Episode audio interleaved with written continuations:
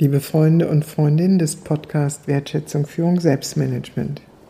Wir machen weiter bei dem Themenkomplex sich führen als Grundlage für die Führung von anderen.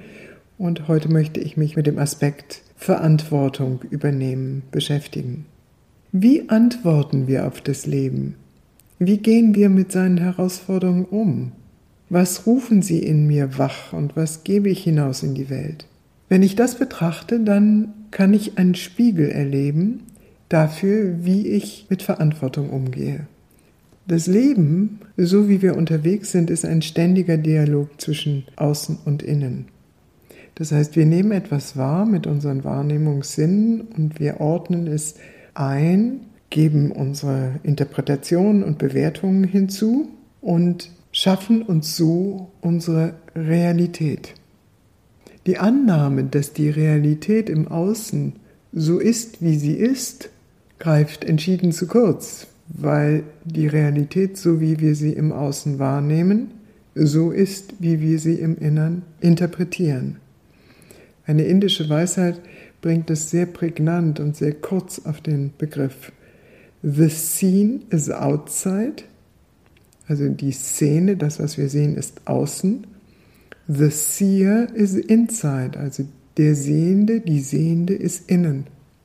Verantwortung übernehmen heißt nun, dass ich Verantwortung übernehme für die Art und Weise, wie ich das, was ich erlebe, das, was ich sehe, das, was ich wahrnehme, das, was ich erfahre, vor mir selbst interpretiere, bewerte, einordne und in dem nächsten Schritt dafür Verantwortung übernehmen, dass ich es so einordne und aus dieser Einordnung heraus handle.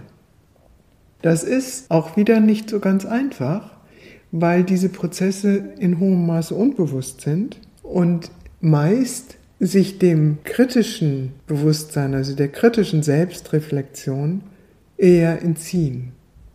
Doch Verantwortung übernehmen im positiven Sinne ist wirklich die Antwort auf das Leben bewusst zu leisten und bewusst zu geben, aus der Verantwortung für dieses Leben heraus.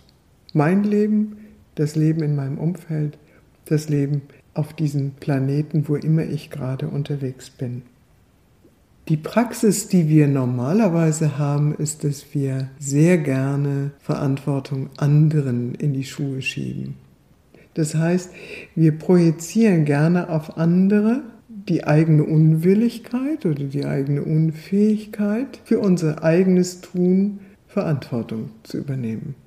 Das sind dann die Schuldzuschiebewege, die Angriffs- oder Selbstverteidigungswege, die wir gerne praktizieren. Doch Wohlbefinden und eine Fähigkeit, auch andere zu führen, kann sich so schwer einstellen. Denn irgendwo auf irgendeiner Ebene unserer selbst spüren wir, dass wir da an dieser Stelle eigentlich nicht ehrlich sind. Verantwortung übernehmen bedeutet also, mutig hinzuschauen, welche Wirklichkeit konstruiere ich mir? Bin ich in einem Opferdiskurs zum Beispiel? Mache ich mich selbst zum Opfer und die anderen zu Tätern und Täterinnen? Wo habe ich den Mut, nach vorne zu gehen mit meinen eigenen Wahrnehmungen und sie in das Gespräch mit den anderen konstruktiv einzubringen? Wo stehe ich ein für meine Werte? Und wo versuche ich es so irgendwie zu vermeiden? Das sind zugleich die Fragen, die ich Ihnen gerne als kleine Anregung mit auf den Weg geben möchte.